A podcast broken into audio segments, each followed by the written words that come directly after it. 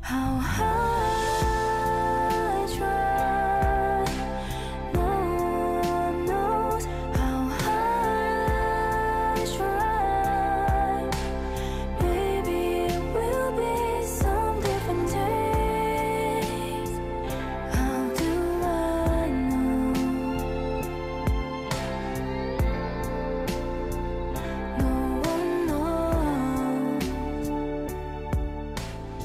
Olá, pessoal, bem-vindos a mais um De Frente com a Cris. Eu sou a Cris e esse é o melhor programa de entrevistas dos seus autores favoritos. Como sempre, ela tá aqui comigo, Kid Líder. Uh, mais um programa.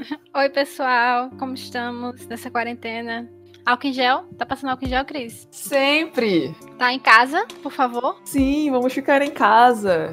Vamos escutar podcasts. Exatamente, escute De Frente com a Cris. Hoje é um dia especial porque a gente tá inaugurando um quadro novo, tem reaction. Conte mais, Kid, eu tô com preguiça.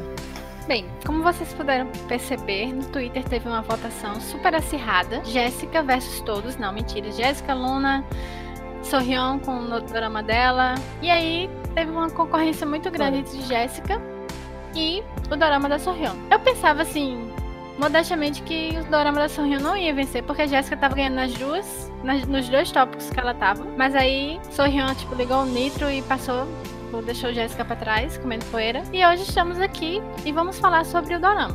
Esse quadro é basicamente um quadro para discutir informalmente temas relacionados aos nossos artistas, às fanfics, a- ao que a gente acha interessante no momento. E vocês vão ajudar a gente a decidir o que, que a gente vai falar. Calma, que vocês não precisam chorar, porque a gente vai falar sobre os temas que a gente citou mais cedo ou mais tarde. Então, não precisa muito desespero. Mas votem sempre que a gente fizer votação, que aí a gente fala primeiramente o que vocês opinaram. É isso aí. Esse quadro é legal porque a gente vai falar sobre temas em- dentro do mundo do K-pop ou coisas relacionadas do tipo.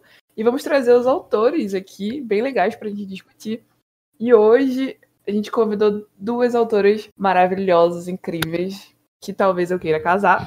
Caramba. Eu convidei a Thay e a Lara ah, para falar sobre hoje o tema.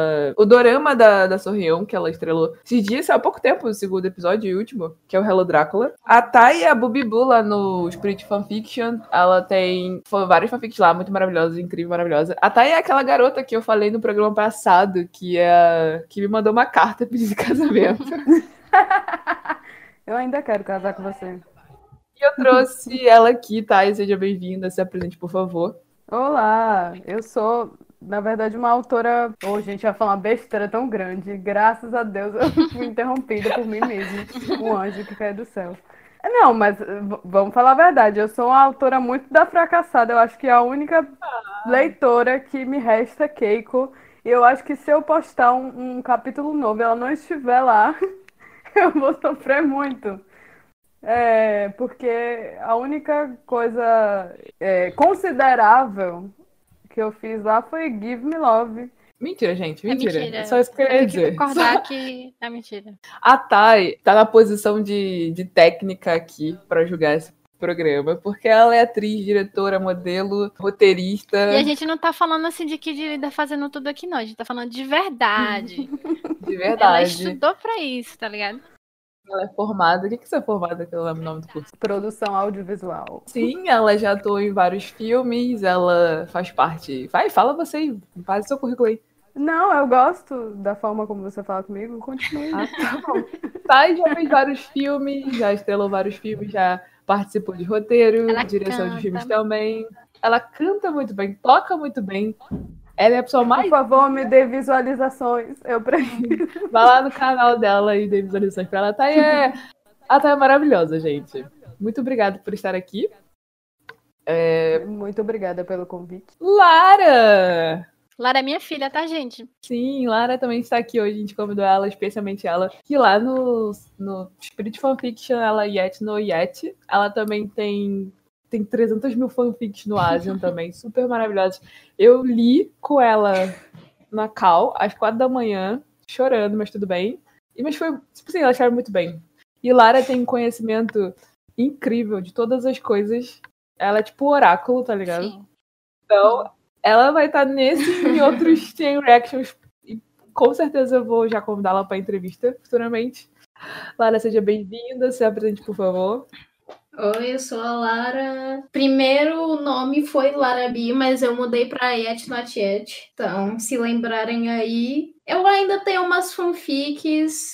Hoje eu prim- primariamente escrevo em inglês. Então, se vocês quiserem ler, fiquem à vontade. Eu só não garanto que não vai ter sofrimento, porque como o Cris já falou aí, ela chorou, né? Então, foi mal aí. Vamos lá, gente, então. Vamos falar do Dorama agora, né?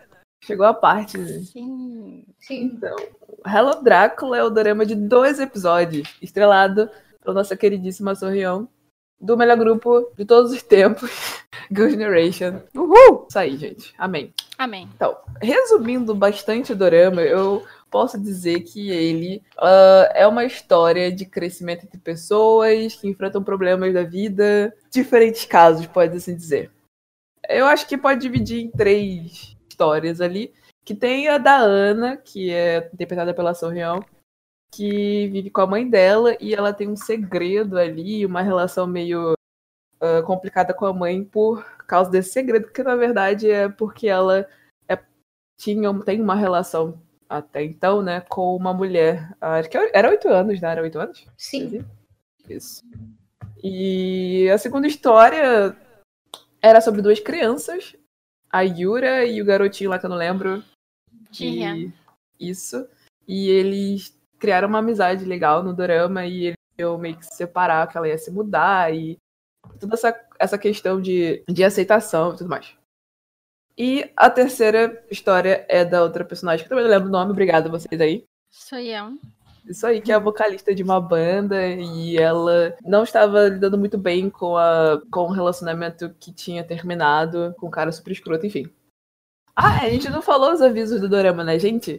A gente vai falar É. spoilers aqui. é, então, se você não assistiu, eu super indico que assista antes. Depois volte aqui para ouvir esse podcast. Também tem um aviso de Lara também. Sim, que é um dorama bem pesadinho, tem temas bem sensíveis, então se você não se tá se sentindo bem mentalmente, recomendável que você não assista, porque, né? Vai que acontece alguma coisa ruim. Então, quando você estiver melhor, aí você volta, vem com a gente assistir o dorama e ouvir esse podcast maravilhoso.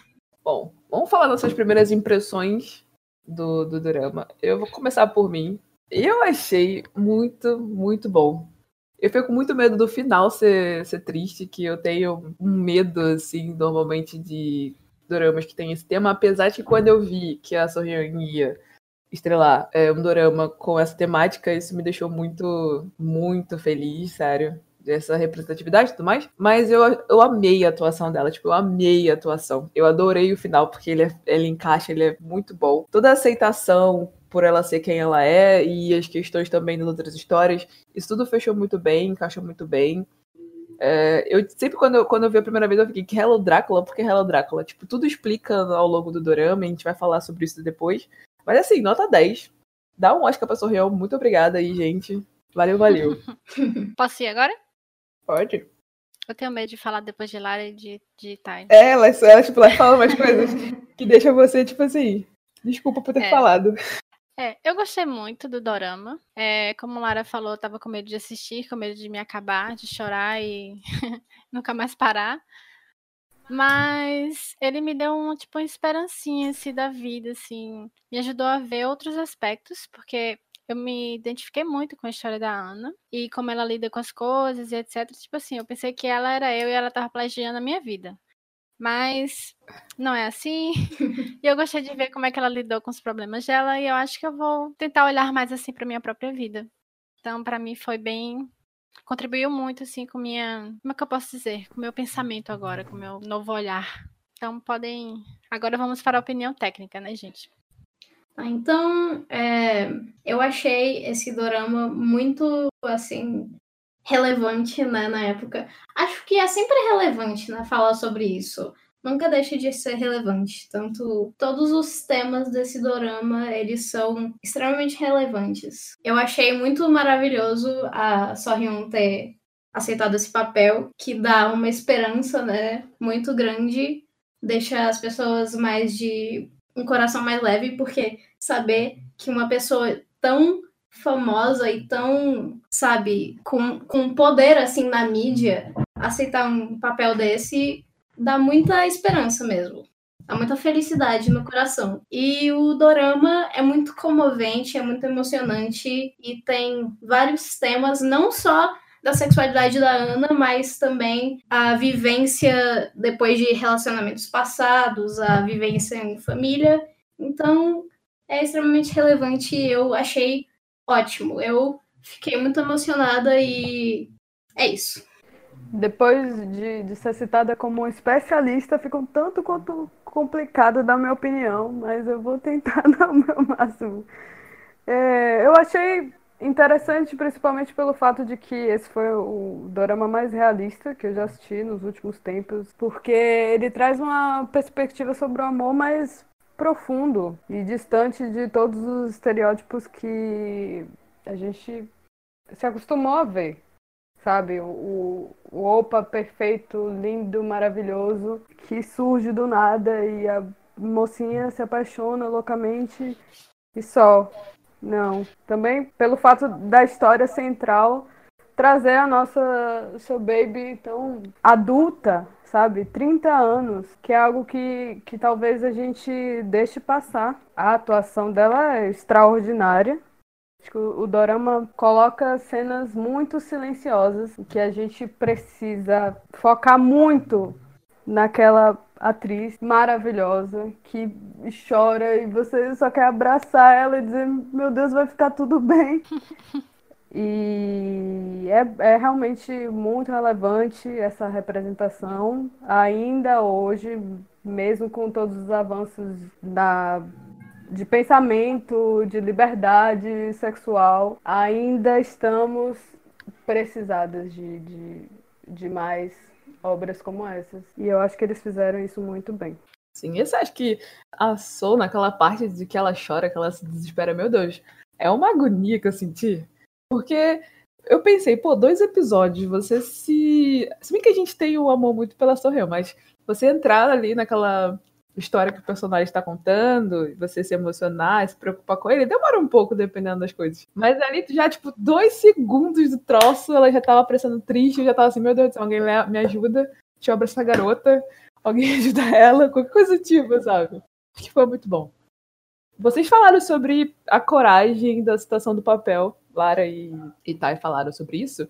Como é que vocês enxergam? Vocês, a gente pode fazer essa relação de que o, que o, o fato dela aceitar o papel, que é abertamente LGBT, numa cultura é, da Coreia do Sul, que é completamente conservadora, faz com que a gente possa associar que ela tem uma aceitação também, ou não, talvez não. Ela queria sim mostrar que ela é apoia e por mais que a gente não conheça tanto ela, é essa visão que ela quis ter mesmo, é, ou, é, ou a gente pode, sei lá, supor outra coisa. Eu acho que na sociedade dela, acho que ações muitas vezes falam mais do que palavras, né? Então, tipo, ela ter aceitado esse papel ela não precisa nem falar nada. Ah, não, eu aceitei esse papel porque eu tava entediada. Ah, não, eu aceitei esse papel porque eu queria ganhar dinheiro. Ela não disse nada disso e ela também não precisa dizer, né? Porque, tipo, eu acho que ela aceitaria esse papel se ela não soubesse, tipo, as implicações disso. E também a Sohyun sempre pareceu para mim como uma pessoa à frente do tempo dela, uma pessoa muito sábia que uhum. entende muito mais do que as pessoas acham. As pessoas acham ela muito inocente, né? Ela sempre teve esse papel mais inocente, mais de mané, mais de quietinha, né?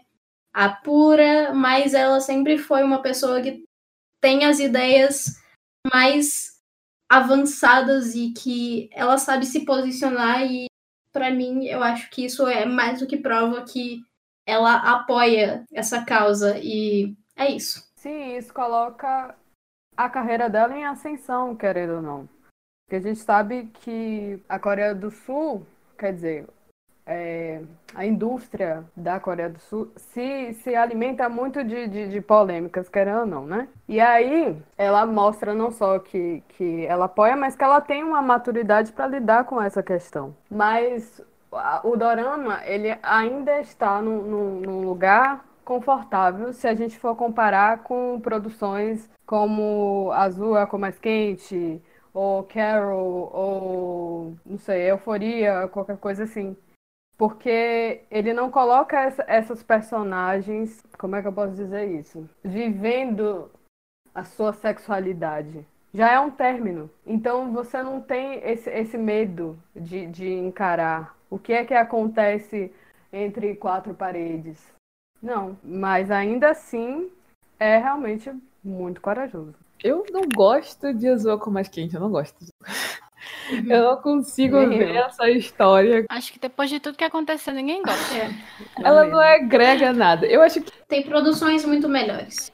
É, não, não precisa necessariamente falar de um relacionamento. Acho que o fato do, da Dorama agora, pelo menos a, a leitura que eu tive, é você aceitar independente de qualquer coisa. Independente se isso vai agradar a sua mãe ou não, por exemplo, né? Que ela fazia aquilo pra agradar a mãe dela. E pra ela ser uma boa filha. E não preocupá-la, não acontecer aquele fatídico flashback que mostra ela na igreja e a outra mãe falando pra ela que ela estava fazendo uma coisa errada. E a mãe dela chega lá e defende ela, aquela coisa toda sem necessidade alguma, mas que acontece, sabe? Sim. É a coisa mais normal de acontecer hoje. Exato. Então ela sempre seguia aquele vou fazer o que meu acha que, é certo pra mim, mas aquilo não me deixa feliz, né? Então acho que essa aceitação que o Dorama quis passar é putz, vou fazer o que eu quero fazer porque é isso que me deixa feliz, né? O engraçado é que ela tentava fazer isso, tipo, agradar a mãe dela, mas ela também tentava. Tipo, ela tinha esse lado rebelde, tanto que ela escondia. Mas isso matava ela, porque ela queria ser 100%, e não aquele 50% que ela tinha, que ela disse que era da mãe dela, sabe? Sei. Vou, começar falando do Dorama, que vai lembrando. O começo do Dorama mostra ali um pouco como é a relação dela com a mãe dela. Ah, já, já percebe que a mãe dela é escritora, né? Coisa assim. Ela é professora, ela aparenta tá ok, mas você sabe que não tá, mostra ela tem umas cenas muito tristes e ela com o celular, respondendo o celular, ela vai falar com alguém na mensagem, é é meio que tremendo, e aí você sabe que ela tá falando com a namorada dela e o clima entre elas não tá muito tenso. E aí tem uma parte muito interessante que, que ela sai com, com um grupo de professores, e aí um deles fala, nossa, olha aquela flor ali, é muito bonita, parece você. Sim, são bonitas, pena que são falsas. Sim. E aí você sabe que, que, é, que a vida dela, como ela mesma diz, ela, ela vive como se fosse uma casca vazia. Por ela não, não conseguir contar à mãe e não aceitar o fato dela estar namorando uma mulher e a questão toda, essa relação toda, deixa ela muito triste. Ela fica sempre vivendo 50% daquilo ali, né? Ela mesma fala que os outros 50% foi pego pela mãe dela. Sim. É uma vida dupla, né? Exato. E eu acho muito, muito estranho, porque a mãe dela, né, se comporta de querer protegê-la sempre, de, de querer fazer ela ficar bem. Mas ela toma decisões erradas que eu vejo, assim, né, apesar de, de ela tá, ter uma boa intenção. A mãe dela sempre fala sobre ela precisar de um marido, que ela tinha que se cuidar para encontrar alguém. E sempre pontuando essas questões. São- E o que, que vocês acham dessa relação da- da mãe dela? Acho que são construções de. As construções da sociedade coreana, né? Porque tem a questão, mulher solteira. É tipo fim. Aí mulher divorciada é pior ainda. Mulher divorciada ou solteira com um filho, pronto. Aí você tá no, no, no final da lista de coisas respeitáveis, né? De pessoas respeitáveis. Aí tem a questão que ela foi construída assim, ela, o, o caráter dela foi construído assim, ela, tem, ela teme por aquela realidade que a filha dela tem, né? Então ela não quer, não quer enxergar, ela ignora, finge que não existe, porque assim ela acha que vai ficar bem e que vai ficar tudo bem. E vocês podem continuar a partir de agora, por favor. O que é uma, uma forma de homofobia, na verdade, porque essa proteção protege Ana da própria liberdade. Sim. Percebe isso? Ou seja, ela, ela está fadada a sempre vestir um- uma máscara para que a sociedade não descubra esse segredo, que na verdade é uma parte de quem ela é. E que se ela continuar negando, vai adoecer. E a gente assiste toda essa consequência. Eu acho muito interessante o, Pra não falar outras coisas, né? O relacionamento entre a Ana e a mãe dela. Porque você vê, né, já que ela tem um clima muito melancólico sempre, a Ana. Ela, tipo, não, não dá, nunca vê ela sorrindo. Ela tá sempre com uma expressão meio morta na, no rosto, sempre meio, sabe, como, como a Cris falou, uma casca mesmo. Não tem uma pessoa viva e com uma personalidade forte dentro dela. Tipo, ela tá lá enterrada mesmo. E, tipo, é uma escolha dela estar tá enterrada, mas ao mesmo tempo ela quer sair desse, desse, dessa situação. Ela, ela quer ser mais aberta, mesmo que, tipo, ela tenha medo. Só que tem esse empecilho na frente dela, né? Que é a mãe dela, que mesmo querendo proteger, ela machuca, porque ela não enfrenta de frente, assim. Por mais que a sociedade possa ser, às vezes, preconceituosa, o máximo que ela pode fazer é dar apoio para a filha dela. Isso que faltou. E ela percebeu isso muito tarde, né? Que a primeira coisa que ela deveria ter feito é dar apoio para a filha dela, mesmo que a sociedade não daria. É, vale lembrar que a mãe dela sabia do que aconteceu. Sim. Uh, é, tem uma parte muito interessante no, no Dorama, é que ela sempre tá se vendo no espelho, ela sempre tá vendo ela mesma, só que mais nova. E aí, numa parte dessa, tem um flashback que aparece uma outra mãe com uma outra garota, que ela é arrastada, ela e essa outra garota pra igreja, assim, enquanto elas eram mais jovens. E ela começa a falar para as meninas pedirem perdão a Deus, porque elas estavam coisas inadequadas. Ali você vê aquela questão que teve uma, umas cenas que eu achei interessante, que passava as imagens da igreja com arco-íris, assim, sabe? Com Sim. vários arco-íris, mas era contraditório, porque ao mesmo tempo que parecia uma alusão a isso, era uma pessoa que estava ali condenando elas. E a mãe da, da Ana foi lá tentar defender a filha daquelas acusações. Então ela sabia exatamente o que o que, que o que, que a Ana estava passando. E quando a Ana foi questioná-la, contar o que estava acontecendo, a mãe dela disse: Isso vai passar. Tipo, esse, a sua paixão por ela vai passar. E meio que ficou matutando. Você vê que isso ficou matutando na cabeça dela. Que isso vai passar. E a mãe sabia da verdade, mas fingia que não sabia, que nada acontecia. Que ela estava ali, ela sabia que Ana tinha algum problema, mas ela preferiu ignorar, né? Que Sim. ela acreditava que era o melhor a se fazer. Só que não foi. Com o passar do dorama, a gente vê que ela começa a ver a relação dela com a, namorada, a atual namorada dela. É, essa parte é interessante porque ela tem uma relação de muito tempo, de anos, mas é escondido. Uhum. Então você tem que ver esse negócio escondido. E mostrou muito disso no dorama. Ela vai falar no celular, ela tem que sair do lugar e falar, tipo, baixo. Se ela vai escrever uma mensagem, ela tem que se esconder. A caixa de coisas que ela guardava com, Uhum. com as fotos e cartas e tudo mais era, tipo, super escondido, embaixo de várias roupas, assim, de um negócio Na última canto. gaveta. Exato. E é muito. é- tem muito disso no Dorama também. Eu achei muito interessante que ele- esses pontos eles colocaram ali pra você captar de como que ela tava se sentindo. Então era a relação dela com a mãe, que ela não tava feliz com aquilo. É a relação com a ex-namorada, que depois elas terminam, né? Porque Sim. a, a namorada. Ela não, não se aceita, no caso, né? Ela vai fazer o que a família dela quer que ela faça. Então ela tem um término, né? Não a aceitação da mãe e não ser feliz com você mesma. Então tem, é tudo ao mesmo tempo ali e você fica agoniado junto com Ana, né? Na perspectiva da fotografia, tem algumas cenas que são interessantes porque eles colocam a câmera de frente pro portão e aí ela, ela passa dentro do táxi e vai esperar que a menina apareça para pelo menos dar um adeus. E aí você consegue ver essa personagem minúscula diante de uma fortaleza que é a casa da, da ex-namorada dela. E aí quando ela sai, porque realmente isso não vai acontecer, a menina não vai aparecer na janela, não vai sair correndo para dar um abraço, nada disso vai acontecer. Ela passa por um caminho, vai aparecer um casal atravessando outro caminho. Isso é muito simbólico. Ela está indo para frente Vocês vão ter que rever, que eu não sei se vocês, Eu lembro vocês prestaram disso. atenção nisso. Eu prestei. Ela seguindo um caminho e aí o, o, o casal atravessando o outro, assim. Nossa, isso é muito forte, gente. Sim. Mas enfim.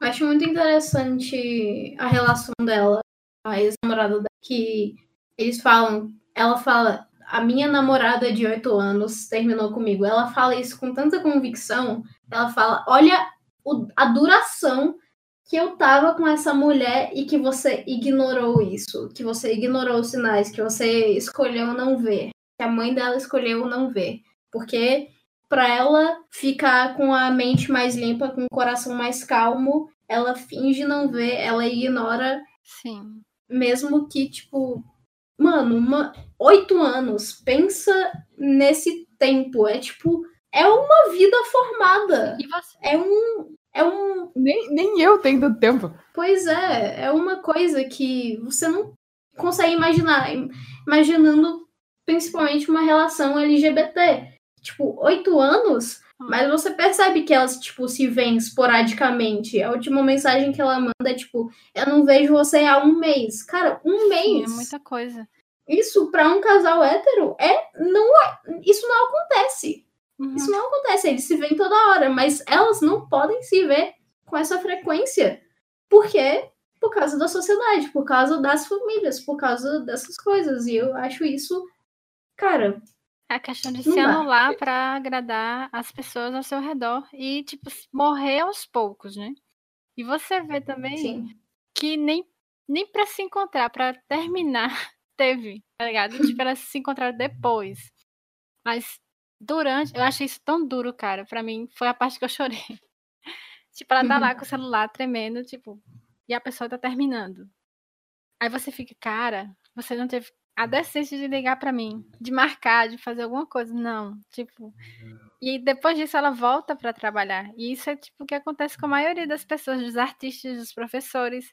Estão vivendo uma vida e tem que fingir estar bem pra poder trabalhar, tá ligado? Tipo, e isso tudo reflete, essa tudo que tudo que ela faz, tudo isso que ela sofre, reflete na personalidade dela. Tipo, quando ela chega em casa, parece que tudo ela deixa assim pra trás. Tipo, a máscara cai, e o peso, sabe, sai das costas delas e ela volta a ser triste. Ela consegue ser triste quando tá sozinha em casa. Nem perto da mãe ela consegue, ela vai logo pro quarto e fecha a porta. Porque ela não aguenta mais fingir. Tipo, ela tem que ter a, a hora dela de ser ela de verdade. Uhum. Aí, depois disso, de todas essas coisas, eu acho que a parte que me deixou bem incomodada também, assim, bem emocionada, foi a- depois no outro dia que ela acorda. Ela tem a mania de pegar as coisas ali pra mãe dela, alguns remédios, e colocar na mesa. E toda essa cena foi um silêncio absurdo. Ela está extremamente triste e a mãe dela não olha, tipo, ela tava vendo que ela não tava bem, mas não há um diálogo, sabe? É muito estranho, porque parece que a mãe dela sabe o que ela tá sofrendo e ela não, não fala, né? Ela não. Não sei, não sei o que acontece. É estranho pra mim. Prefere fingir. É uma distância. Finge que É uma distância muito grande. E é importante, importante você reparar também que nessa cena a mãe tá ali escrevendo no notebook, provavelmente criando um, um novo dorama, um livro que seja. E, e aí você pode ter a sensação de que a vida de Ana é uma criação da mãe, sabe? Então ela, ela, ela vê Ana através disso, daquilo que ela acredita ser o melhor para a filha e ignora toda essa tristeza, o que de fato está matando a filha, Putz, super, super. simbolicamente. É isso. Sim. Simbolicamente, Terrível, Thay né? tá falando tudo que a gente ignorou também. A Tati sempre vê as Sim. as questões. É porque volta pro motivo da série que é o Hello Drácula. Sim, Não foi a mãe que, Exato. que foi a autora do, do dorama? sim. E Drácula é o problema em que a, so- a- que a sociedade quer exterminar e, e tudo mais. É, é muito, É bem, muito bem feito, feito, gente. realmente. É, eu vou. É encaixadinho, né? No final. e ela disse que é o, foi o, dorama que ela mais gostou. Foi o que ela teve mais, é, menos audiência. E a Sorrião disse que foi o que ela mais gostou. Por que será? Porque ela se Mas ali, também, né? né, tipo, todo o alcance que ela apresenta nesse é incrível. Ela, tipo, realmente mostrou o quanto que ela é capaz de fazer personagens fantásticos. Qualquer, qualquer personagem, não. Depois eu não vi ela como Sorrion. Desde o início a gente vê ela vê, não vê Sorrion, vê Ana. Sim. É que, é que você já entra no, já, tipo, de cara no personagem assim, já se, se simpatiza com ela, se preocupa, porque tá muito bem atuado. Então, é, é muito fácil de você já entrar na história e já ficar, tipo, meu Deus do céu, que ela tem que contar pra mãe dela, não, ela tem que falar com a menina. Tem uma parte também que eu não gostei muito, na verdade, foi quando a mãe dela entrou no quarto dela e pegou lá e viu que ela tinha os remédios, Uhum. né? é, antidepressivos. E, e ela ficou abismada porque ela não sabia. E eu não gostei, primeiro, que ela entrou lá no, no quarto, tava mexendo Sim. coisas, né? E segundo, que ela que fazia. Ela que, que preferia não ver algumas coisas. Então, ela, a Sorrel não falar pra ela também, pra ela não se preocupar, não era culpa dela em si, né? Depois que elas foram conversar meio que ali. Eu achei, eu achei muito relevante, tipo, quando ela descobre assim os remédios, eu penso assim, nossa, você escolheu ignorar essa parte muito vital da vida dela, né, que é a sexualidade dela, que querendo ou não, isso afeta muito a nossa vida. Nosso jeito de se relacionar romanticamente ou não com as pessoas afeta muito nossa vida. A mãe dela ignorar isso dela levou ela a ignorar tantas coisas mais que ela poderia ter percebido muito mais cedo e que sabe ajudado e conversado, mas ela escolheu ignorar uma parte e aí ela acabou perdendo muito mais que ela poderia ter participado, mas assim, foi uma escolha dela, querendo ou não. Eu acho que essa, essa descoberta da depressão, que ela, que ela descobriu os remédios e tal, foi tipo que abriu os olhos dela pra ela pensar, perceber assim, tá, que, o que aconteceu com minha filha depois disso tudo, né? Depois de tudo que eu escolhi não ver. E aí que ela vai começar a se preocupar com as consequências de toda uma vida, de toda a vida delas, né? De toda a relação, porque quando ela tem, elas têm a segunda briga, né? A segunda, a briga mais intensa que Sorrião se tranca no quarto, bota um monte de coisas, quebra tudo, tipo, faz uma fortaleza pra mãe dela não entrar no quarto. Parece que a mãe dela é o maior Drácula do mundo, né? Naquele momento. E ali que ela, tipo assim, ela acorda assim, nossa, o que é que eu fiz, né? Tipo, ela tenta. Ainda bem, né, que ela acorda pra vida. Porque é ali que ela tenta recuperar alguma coisa, consertar alguma coisa que talvez nem tenha mais conserto, né? Na cabeça dela. E não sei nem se consegue, né? Mas tudo bem. Não vou dar spoilers. E ela quebra a árvore de Natal, meu Deus, como eu queria falar sobre isso.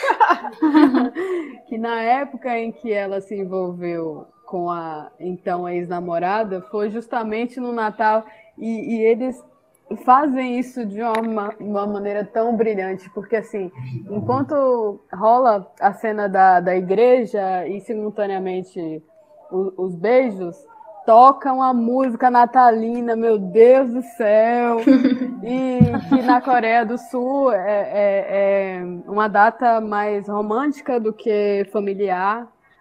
E aí, quando tudo se acaba e que Ana tá quebrando tudo, ela quebra também a porcaria da árvore de Natal pra dizer minha mãe, eu estou perdida, eu estou louca, eu estou triste, eu estou assim, desesperada. Olhe para mim, olhe Ela para mim, casca, olhe né? para mim. Se Sim, você for pensar bem, tipo assim, eu tô quebrando, não aguento mais. Quebrou tudo que representava alguma coisa, tipo, de esconder, sabe? Tipo, ela a- saiu da casca. A gente quer falar dos outros personagens. Ne- Nessa Sim. parte que ela. nessa parte que ela. Que ela a, a ordem é: ela tá mal, aí acho que termina com o episódio com o primeiro episódio com um término, né? E alguma coisa assim. Ah, não, a caixa chega, né? Ou não? Não. Ela termina com a discussão com a mãe, não? Isso, ela termina com a discussão com a mãe. Os outros personagens nesse, nesse mesmo episódio, a menina da banda tá lá triste. E... Esqueci o nome da menina, esqueci o nome da menina. Sou, É, a sou eu. Sou eu. O momento em que a, a menina da banda chega é depois do ponto de ônibus. Ah, é, Dá- ela vai chorar. É, ela vai pra casa da, da namorada, né? Aí não é atendida lá quando ela chora. Aí aparece a menina da banda lá passando. E ela tá com outro problema. O problema dela é que ela terminou um relacionamento. Ela não, né? Namorado dela, o ex dela, terminou um relacionamento escroto pra caramba e busto. Sim. Botou a culpa Terminou. no sonho dela, né? Pra É terminar. que ela, ela tem um sonho de ser cantora, vocalista de uma banda e tudo mais. E ele, por esse motivo, tipo assim, acha que ela não tá no mundo da lua. e termina com ela, que é super escroto. Não, isso aí foi uma desculpa. Isso aí ele É, foi ser escroto. É, foi, isso. desculpa. Porque na verdade ele tava traindo ela. Sim. Sim, gente. Que Exatamente. loucura. E aí ela tem que tentar viver normalmente, mas parece que tá meio que presa a esse relacionamento ainda. Sim. E isso. Tanto que ela vai em. Parece que é um vidente lá que tudo que ela procura é relacionado à data deles, né? Que é em dezembro, é, acho que é o dia 12. É 12, algo né? De- sim. Sim. 12 Ela procura tudo relacionado a essa data porque ela quer ver ele, mas ela não quer ver ele. Mas ela quer ver ele, mas ela não quer ver Uhum. ele. Mas ela quer ver ele. ela tá presa a isso. Tanto que, tipo, acaba ligando, né? Que é o, o cara, o sábio do drama, que é o dentista. Que ele tá lá pra isso. Ele não tá lá pra consertar o dente de ninguém, não. Que todo mundo tá com o dente. Ele é um coach Perfeitinho. da. É, ele é o coach. Tá todo mundo É, o com o dente alinhadinho, perfeitinho, mas ele tá pra dar conselho mesmo. Aí a mãe da Ana, né, vai nesse dentista. Sim. Ela vai nesse dentista tirar o siso, mas não tira. Fica naquela coisa, vou tirar, não vou tirar. É exatamente aquela relação dela, né? Aí o ex Sim, dela. né? Sim. Quer se livrar, mas não se livra. E as crianças também vão lá. São duas crianças que. Uma foi arrancar o dente, bem que a Thay me lembrou antes de gravar o programa. E ela jogou o dente em cima do telhado, na rua, um. Fazendo um pedido. Fazendo E um isso pedido. caiu na cabeça do garotinho. E aí eles viraram amigos. E no primeiro episódio só mostra eles sendo amigos, né? E- Sim. E, elas duas, a Ana e a Sohyun, é Soyeon, né? Soyeon. Uhum. E a Soyeon, elas são as professoras dessas duas crianças. Então a, a ligação entre. Olha como é entre eles perfeito. Gente, eu fico chocada, é sério. Não dá pra mim. Então, basicamente. Ah, tem a conversa delas duas no primeiro episódio. Elas Sim. estão na Sim. escola e acho que vão no telhado, assim. A, a Ana tá super triste, obviamente. Acho que foi até antes. Na verdade, foi até antes. Falou assim: eu preciso contar. é, que ela recebe uma mensagem da, da namorada falando que ela precisa, elas precisam conversar. E elas estavam um mês sem se ver, né? E aí ela sobe no, no negócio lá, no telhado lá. E fica lá olhando pra rua porque ela meio que já sabe o que que vai ser. Eu acho que ela já, já sabe. E aí vem a, a menina lá, Soyeon, e sobe também e pede pra ela um isqueiro, alguma coisa assim, né? Sim, coisa- acho que ela já tava lá e Soyeon que a Soyeon É. lá que, que sobe. Ela É. vai e diz, olha, é proibido fumar em todo o campus. Você não pode fumar aqui. É, tipo, se liga aí, menina. Aí tá. e aí- aí, elas têm essa conversa sobre sonhos, que a Soyeon pergunta pra ela se a professora foi sempre o seu sonho, assim, original. Aí a Soyeon disse, é. E a Soyeon fala que, tipo, não sabe, não sabe qual foi realmente o sonho dela, não sabe se é realmente ser artista. Ela tá, tipo, parece que ela tá indecisa sobre isso, mas na verdade vai descobrir mais tarde que ela não tá indecisa sobre isso. Ela realmente gosta de ser artista e esse realmente é o sonho dela, mas por causa daquele Chernobyl, né? Ela fica com essa indecisão na cabeça. Ela fica achando que não é capaz, ou coisa do tipo, né? É. É porque ela acha que Agora- é porque a sociedade não aceita a profissão dela. Então, ela acha que ela é professora em período, tipo, ser professora não é a principal profissão dela, né? Ela até conta pra Yura. Ela diz, olha, é, eu sou, a- na verdade, eu sou cantora. Eu tenho uma banda. Tipo, pra ela, aquele, aquela é a profissão dela. Mas ela duvida de si mesma por causa do namorado Chernobyl dela, que disse que não é, tipo, é sem futuro e ela fica duvidando de si mesma. Exato. Agora é muito louco como a história dela vai acabar justamente na festa de noivado do filho da mãe. Por que, meu Deus, alguém faria um negócio desse? Calma, a gente vai, a gente vai chegar lá. Ah, não, eu tô aqui ansiosa por essa parte. Desculpa. Mano, não, eu acho que ficou muito bem. Assim, quando eu vi elas interagindo na primeira vez, tá ligado lá, eu falei assim, mas será que, que vai ter alguma coisa entre elas? Não é possível, que não Ah, eu achei, viu? Eu chipei sim. deu, deu pra... Tu ficou meio assim, mas aí você vê que, na verdade, não é questão de relação, sabe? É questão de aceitação. Acho que todo mundo ali, nos, os três, os três histórias. Não, não, dos garotinhos não. Dos meninos, das crianças não. Mas elas. As crianças sim. Sim, As crianças é. sim. Ah, elas Porque ficam a assim, mudança. É verdade. Deixa eu, verdade. eu acho que eu sei falar melhor da situação das crianças, que é assim. A Yura, né, e o Ji-hyun. Que a Yura, ela é filha de um entregador. Ele entrega pacotes. Já o Ji-hyun tem uma mãe que não sei exatamente qual a profissão dela, mas ela tem uma profissão alta lá na sociedade. Então é tipo essa diferença de classes separa eles. Ela tipo se mudou recentemente e ele é filho de, de pessoa rica, né, de família rica e ela não é. Mas eles, criança não vê essa diferença. Quer dizer, vê se os pais colocarem isso na cabeça, mas se não colocarem, eles não veem, eles não veem isso. O preconceito Como a mãe dele vem de tenta fora, colocar, né? né? Sim, a mãe dele tenta colocar o preconceito na cabeça dele, mas parece que não entra. Ele gosta muito da Yura, ele gosta de ser amigo dela e por isso ele faz todas essas coisas. Tem, tipo, essa diferença de classe, mano. Olha isso, diferença de classe no dorama. Isso é incrível. A Lara, a Lara falando assim. Ah, eu acho que eu, eu consigo falar isso melhor do que você. É claro que você consegue falar melhor do que eu. Obviamente. Enfim. É, o segundo episódio, a, acho que começa com a Ana recebendo a caixa. Cara, essa caixa me deixou muito mal. Tipo assim, eu queria deitar no chão e chorar. Mas como eu tava com você, eu não podia. Eu tinha que continuar assistindo. Mas eu chorei. Cara, ela olha que viu, chegou uma caixa, ela já sai correndo, assim, desesperada. E aí ela lembra que a ex dela. que- qual é o nome da ex dela? Que todo mundo falou ex dela, mas não tem nome. Enfim, É, eu não Tem lembro. sim. Acho que é Acho. John. É E isso. ela lembra que ela tinha falado que ela iria enviar as coisas pra ela. Tipo, eu achei muito horrível, sinceramente. Tipo, Cara- você não pode se encontrar com ela pra terminar. não É, pode se encontrar Pois pra é. dar as coisas. levar. Pelo Exato. amor de Deus. Foi tipo assim, a pior coisa que alguém poderia fazer escrota. Não. Não, tipo, um relacionamento com, de tanto tempo, você Sim. ter esse tipo de ruptura é muito pesado. Porque é como ela mesma falou, eu não conseguia, no final, né? Ela falou que eu não conseguia ver passando o Natal sem você. Porque Sim, você tá com uma tipo, pessoa há muito porque tempo. A relação dela com a Sojang, ela, tipo. Ela era a âncora dela. Você sabia, tipo, que ela meio que dependia. Que, tipo, eu sei que isso não é muito saudável, mas naquele. Meio que dependia na relação dela com a Sojang. Ela, tipo.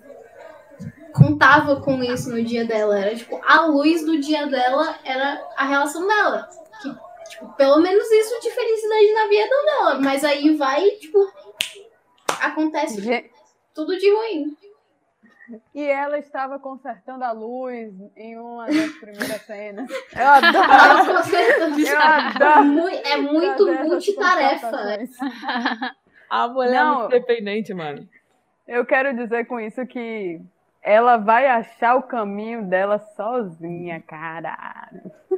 É, tem a parte. é- Vai, tá. Fala da parte da luz, vai, vai. Ah, é porque ela estava pleníssima consertando a luz do banheiro quando a mãe dela apareceu para dizer: por que você está fazendo isso? É melhor chamar alguém, se referindo a um homem, né? Que normalmente dentro da sociedade é o que conserta coisas. E seria uma desculpa para ela ter um homem dentro da vida dela, né? Mas ela pega e fala assim: Eu sempre fiz isso, eu não sei porque você está estranhando. Eu, uh! Maravilhoso! Mas ela não se dá conta da força que ela tem até então, sabe? A gente tá interligando essa personagem a muita tristeza, mas ela tá o tempo, o tempo todo lutando Sim. contra Sim. essa realidade, sabe? É porque eu acho que a gente pegou eh, ela no momento mais frágil, né? Porque Sim. Uhum. a, eu, eu que tenho uma relação há muito tempo, eu posso dizer que quando você tem uma pessoa há muito tempo, e no caso dela, é a pessoa sabe o segredo dela, né? Então, sem um segredo, é a pessoa que tem mais intimidade, é a pessoa que passou muito tempo da vida com você. Sim. E tem todas as outras questões que são envolvidas dentro desse relacionamento, né? Tem a questão da, da, da mãe, que é a relação com a mãe, a sociedade, e a mãe do, dela, dos pais dela, da, da namorada também. É tudo junto. E você tem que ficar escondida. Cara, é, muito, é muita coisa. E aí. Mas, tipo, dá pra perceber que ela é muito forte. Porque, tipo, sim, todo esse tempo ela passou, ela procurou ajuda sozinha pra que ela tá tomando remédio antidepressivo, então, tipo, isso ela não fez com a ajuda da mãe dela, isso ela fez sozinha. Ela não Exatamente. conseguiu o emprego por causa da mãe dela. Ela, tipo, é incrível. A gente só vê o sofrimento porque, tipo, é meio que o foco da, da, da jornada dela no dorama, mas, tipo, de ver sair um pouco do, da, do panorama do dorama pra fora, se você só olhar ela como um todo, ela é uma pessoa muito forte, é uma pessoa que passou por muita coisa e ainda tá ali lutando. Então, é incrível. Exatamente. E o final se prova isso, né? Sim. Literalmente é isso. Eu acho que essa parte da caixa é muito triste. Aí acho que o mais triste que essa parte da caixa, na hora que ela vai pegando as coisas, aí depois ela vai e encontra, ela, ela tira lá do fundo do, do negócio as coisas que ela tinha guardado também, uma caixa de Sim. coisas, começa a chorar. Uhum. E tem um simbolismo muito interessante essa caixa, né? Que é tipo, como se ela estivesse mandando de volta todas as memórias que elas fizeram juntas. Tipo, eu não quero mais isso. É, é muito, muito tenso.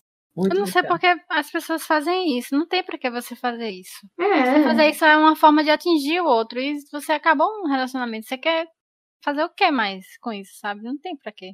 E a mãe dela fala isso quando vai encontrar com ela. Ela encontra com a namorada dela e faz: Olha, isso que você fez foi muito desrespeitoso. E se, você, e se eu tivesse aberto essa caixa, se eu, se- é, sabendo que eu não sei, né? Entre aspas, o que estava acontecendo. Ela não sabia do relacionamento, né? Mas ela sabia. Mas fingia que não sabia. Mas e se eu tivesse aberto essa, essa caixa e, e descobrisse tudo? Isso foi muito desrespeitoso com minha filha, não sei o que, não sei o que. Essa parte da mãe ter ido falar com ela, eu não gostei muito, não. Eu também não gostei muito não dessa decisão, mas também eu, eu gostei da parte de dela querer tipo, se importar, entendeu? Ela É se verdade, importou. verdade. Mesmo que foi de- com o método errado, ela foi a primeira parte, uma das primeiras vezes que. Não, a primeira vez depois de adulta que ela se importou, sabe? Tipo, mostrou que se Uhum. importava com aquilo. Não, é- essa, ela foi lá falar com a menina depois que ela, na uma cena anterior, que a Ana tava sentada no chão, no meio do corredor, no meio da noite, sentada no chão, assim, bem colhida, super triste. Aí a mãe dela senta também na frente dela e ela pergunta, eu não lembro direito o que ela pergunta. Você quer que eu leve, que eu mande, que eu É, você quer que eu faça algum, é, que eu faça alguma coisa com aquilo? E ela, cara, essa cena foi tipo assim, queria deitar no chão de novo e chorar. Que ela tava, ela foi falar e a voz não saía. É Sim. quando você tá naquele nível de tristeza que você nem não dá nem pra mais chorar, sabe? Você não, já chorou tanto que não tem nem mais como chorar mais. Mas tá doendo tanto que você não consegue falar, fica aquela, bola na, na garganta. Nossa senhora, nossa, que, que cena. Ai, e, ai. Altos gatilhos para aqui de líder, mas tudo bem. e foi exatamente nessa parte que depois que a mãe se, se comoveu e foi falar com a, com a ex e tirar satisfação do porquê que ela fez aquilo. Também, a- eu não achei que foi certo a menina devolver tudo assim e nem falar com, a- com ela, Sim. nem sentar pra conversar. Achei muito, muito péssima, né? Foi Mas frio, foi uma covardia, Tanto foi que, tipo, era essa proximidade que tava pra Ana, né? Esse fato delas terem os, os, os calendários meio que montados pra se encontrar em tal e tal data. E quando ela quebra isso, ela quebra, tipo, o- como se fosse a, a confiança, né? Ela quebra isso, do nada, assim, sem nem sim. ter uma razão, sem se explicar, sem nada. E, tipo, é muita sacanagem. E ela é, tem uma parte que a Ana fala com ela, que ela, no telefone, né? Ela, tá, mas por que você não vai? Ela, porque eu tenho um encontro às cegas. Aí ela fala, com homem? Aí ela fala, é. Aí, tipo, você nem se importa em me dizer que não vai porque, não sei. Tipo, ela já tá assim. Eu acho que a, a menina queria que ela terminasse, alguma coisa assim, porque ela tava, tipo, magoando ela sem nem sentir mais. Tipo, é, eu vou fazer isso. É, não, não vamos nos encontrar. Era tipo, eu não quero mais, não quero, não sei porque você não terminou comigo ainda, sabe? Foi isso que eu senti da parte dela. Eu achei ela muito escrota. Não, o mais louco é que assim, ela disse que. Como é? Pô, você riu, agora eu perdi minha concentração. É, que você não, não pensou nem em mentir, não é nem possibilidade ela dizer a verdade ou qualquer coisa. O que eu quero dizer com isso é que não existe possibilidade delas existirem juntas como elas são de fato, entendeu? Uhum. É pior ainda. Sim. Ai, ai, altos Meu gatilhos, para. E depois, depois disso, acho que acontece a parte da menina da banda, né? A, a cantora, que ela vai, consegue um, um emprego, um, Um trabalho. um trabalho. Me chega lá, era um noivado, que eu, a, a princípio eu achei que era um, era um aniversário de alguém. Chega lá, era um noivado, ela chegou lá, as meninas tudo super tranquilas, todo mundo bonito. Ela vai olhar as fotos da mesa e ela encontra o quê? A desgraça, O Chernobyl. a desgraça do embuste que vai noivar. E a data que estava lá deu pra entender que ele estava com essa outra durante o relacionamento Ao dele. mesmo tempo. Exato. E naquela hora eu fiquei, mano do céu, ferrou. Eu não teria cantado, eu teria feito uma coisa bem feia ali. Tipo, eu diria, na... eu não sei o que eu teria feito. Eu Mas tenho eu não teria- envergonhado o cara gente. total. Eu não teria cantado, não. Eu já vivi isso, entendeu? Então, assim, deixa pra lá. Não, eu queria saber. Ela... Ai, agora eu quero saber da história. Pois é, conta aí. Não no meio de um programa, né, Ah. gente? Pelo amor de Deus. Tá, depois, depois a gente conversa sobre isso. Olha, eu na hora ia fazer um escândalo. Ia mesmo, ia fingir que ia cantar e ia falar. Ele é um embus traidor e tá traindo nós duas. E Acabou. Ia sair com o meu violão e ir embora. Eu ia fazer um Eu entendi escarcel, assim, tá aquela parte dela ter cantado, porque ela mesma entendeu. Tipo, ela tirou aquela culpa que ela sentia. Eu já. Eu senti. Eu sou Sim. assim.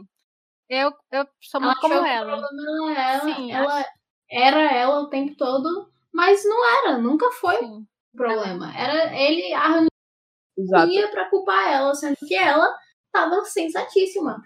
Ela tava. Ela era ela, tipo, ela tava seguindo o sonho dela. É. ela tinha essa culpa do relacionamento ter dado errado, porque ele disse que era porque ela queria ser cantora e tal. Então ela ficou um ano com essa culpa, com essa dúvida. E ali, quando ela tava ali pra cantar, ela viu que não, não era culpa dela, que a culpa era dele. E ela pensou assim duas vezes se valia a pena fazer um escândalo ou não, ou tipo, só deixar aí. Ela se deu o privilégio do fim, É. né? Sim. Viver aquilo foi isso. Ela ligou, tipo, tipo, dane-se, sabe? Não me importa também com quem você casa, não me importa o que, que você tá fazendo, eu só vou embora. Eu vou seguir em frente, sabe? O problema é seu, eu vou viver minha vida eu quero Mas viver. com um cachê. Mas com. Me- Com o cachê, deu chute dinheiro. com o chute. Dá o meu dinheiro e ele levou o chute. Eu faria mereceu, a mereceu. mesma. Ele ainda queria que ela coisa, ficasse lá, tipo, ai meu Deus, o que você fez? Adorei, adorei. E eu que assisti esse dorama achando que teria vários outros episódios. Eu, pronto, agora que essa menina vai ficar com a outra. Ê! Tadinha, tadinha. Aí, Oh, meu Deus. A Thay criou um Aí final melhor. Ai, meu Deus. Aí quando acabou, eu ainda perguntei, Cris, só tem dois episódios? Ninguém me respondeu, né? Aí eu tive que constatar sozinha. Foi muito, foi muito bom, cara. Foi muito bom essa parte. Eu achei super top. Ela deu um chute nele, saiu, pegou dinheiro e falou: É isso aí, valeu, valeu. Foi ótimo. Foi ótimo, ótimo, ótimo. Aí a, a ela já tem uma meio que já tá ok, né? Com tudo. Aí as crianças, a menina ela Sim. vai se mudar e eles criam ali, o, e o garotinho vai e tenta criar uma petição para que façam com que ele- eles não se mudem. E eles distribuem vários papéis lá pro pessoal assinar e fica essa essa parte toda do meio Uhum. do episódio, né? Acho, uma coisa que eu achei, interessante foi que a parte que a, a Yura, que é a garotinha, tava na escola, que a So é a professora, a, A So, Ana, a Ana é a professora, que ela tava chorando e ela vai falar com a, com a Yura, porque que a Yura tava triste ali. E aí ela fala que ela tava. É, ela teria que se mudar e teria que romper o relacionamento, a amizade que ela tem com o E amigo ela fala dela, né? mais coisas assim. Ela fala, ah, porque eu. Às vezes eu odeio tudo, eu odeio todo mundo. Ali nessa parte eu pensei assim: acho que a Ana tá se enxergando nessa garotinha. Uhum. Exato, é isso que eu ia falar. Quando ela abraça, parece que ela tá abraçando a- o eu dela de antigamente. Porque ela se sentia como aquela garotinha, assim. Como se os sentimentos dela não importassem. Tipo, não importa o quanto eu queira ficar, mas eu não, Sim. eu não, eu não vou poder ficar, né? Não importa o que eu faça, eu sou só uma criança. Eu, eu naquela hora parecia que ela estava se abraçando, assim, quando Sim. ela era criança. Porque foi no exato momento da caixa, foi no exato momento do término ali. Ela dando com tudo ali, ela, a menina falava uma coisa que ela tava vivendo, Sim. basicamente, né? Em outras proporções, é claro, mas era parecido. O que, que Thay acha disso? Thay, qual é o simbolismo do negócio? Eu acho que ela fez um espelhamento em que ela percebe que a menininha, de certa forma, passa pela mesma coisa que ela está passando agora, que é uma, uma, uma separação. E essa dificuldade de lidar com isso e, e como colocar para fora. Porque se você reparar bem, ela- elas conversam, mas a menina vai cortando, assim, ela, ela, ela meio que se faz de, de forte até desabar no choro. Aí chega no final, a professora fica tão surpresa de que é isso, não sabe nem o que dizer mais, e elas se abraçam. Eu acho que é isso, sabe? Uma ligação entre as duas histórias. Rumo ao, ao desfecho mesmo. Ai, esse roteiro é muito bom, gente.